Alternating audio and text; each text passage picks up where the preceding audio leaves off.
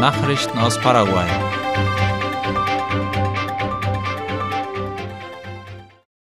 In Paraguay findet heute der internationale Brangos-Kongress statt.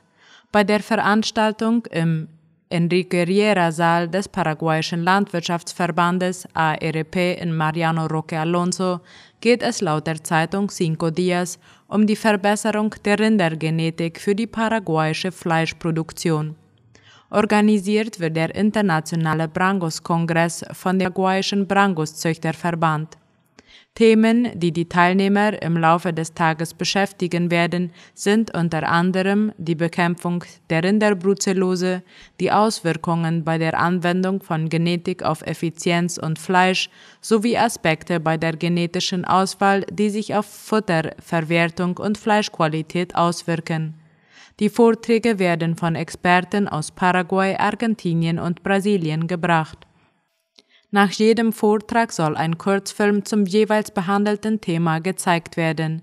Außerdem ist ein kleiner Ausflug vorgesehen, um die gesammelten Informationen in der Praxis zu sehen. Anhörung über iranisches Flugzeug heute im Kongress. In der Senatskammer tragen heute hochrangige Beamte aus verschiedenen Behörden ihre Version über den ungewöhnlichen Vorfall in Ciudad del Este vor. Das gab die Zeitung Eu bekannt.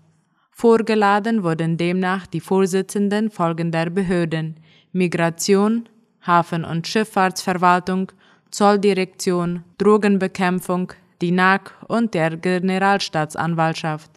Sie alle sollen Auskunft geben über das venezolanisch-iranische Flugzeug, das sich vom 13. bis zum 15. Mai scheinbar unplanmäßig in Paraguay aufhielt, dann weiter nach Argentinien flog und seitdem auf dem Flughafen Ezeiza in Buenos Aires festgehalten wird.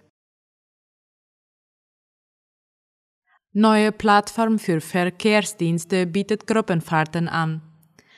Die Plattform TUP ähnelt anderen Verkehrsdiensten wie Uber und Bolt mit der Ausnahme, dass die Fahrten in Kleinbussen erfolgen. Wie die Zeitung Cinco Dias informiert, werden die Gruppen der Passagiere nach Wohngebieten und Arbeitsstellen organisiert. Das heißt, dass Personen, die den Dienst in Anspruch nehmen, mit Menschen reisen, die in derselben Gegend wohnen und arbeiten. Um die Plattform nutzen zu können, zahlen die Kunden eine Monatsgebühr von 600.000 Guaraníes. Die Zahlung erfolgt über Kreditkarte oder andere virtuelle Zahlungsmittel. Das Ziel dieser Plattform ist, diejenigen Personen eine Transportmöglichkeit anzubieten, denen aufgrund der gestiegenen Kraftstoffpreise die Fahrten mit ihrem Privatfahrzeug zu teuer geworden sind. Der Gründer der Plattform TUP ist Alfredo Guillen Cáceres, der von Beruf Buchhalter und Unternehmensberater ist. Durch sein Interesse für Technologie war er der Meinung, dass es der richtige Zeitpunkt sei, sein eigenes Unternehmen zu gründen, um dadurch seine berufliche Erfahrung mit Technologie zu erweitern. Laut den Angaben des Erfinders beliefen sich die Investitionen für dieses Projekt auf 200 Millionen Guaraníes. Die Schleuse von Jasureta ermöglicht den Export von etwa 118.000 Tonnen Getreide. Das geht aus Informationen der staatlichen Nachrichtenagentur IP Paraguay hervor. Demnach wurden allein am vergangenen Freitag 16 Lastkähne durch die Schleuse gelassen, die ihre Ladung nach Argentinien bringen. Beladen waren diese Lastkähne mit 20.000 Tonnen Sojabohnen aus paraguayischer Produktion.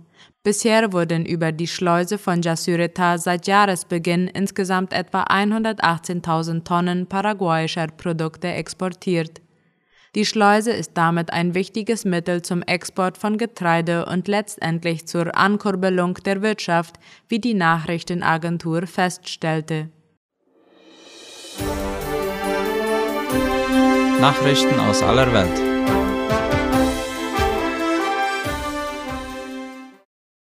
Misstrauensantrag gegen Ecuadors Präsidenten Lasso.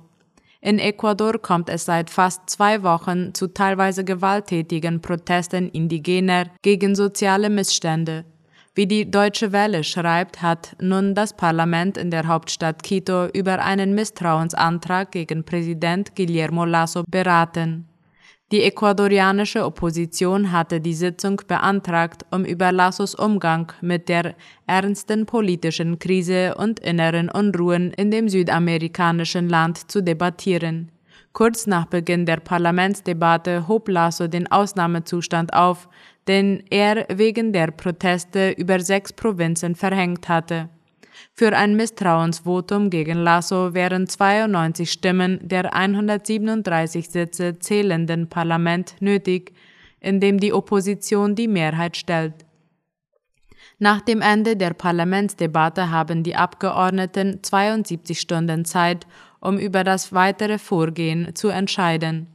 Sollten sie für Lassos Abwahl stimmen, würde dessen Stellvertreter Alfredo Borrero übergangsweise das höchste Staatsamt übernehmen und Neuwahlen einberufen. Iran zur Fortsetzung von Atomgesprächen bereit. Bereits in den kommenden Tagen sollen die festgefahrenen Verhandlungen über das internationale Atomabkommen in dem Iran fortgesetzt werden. Laut der Deutschen Welle kündigte das der EU-Außenbeauftragte Josep Borrell in Teheran an.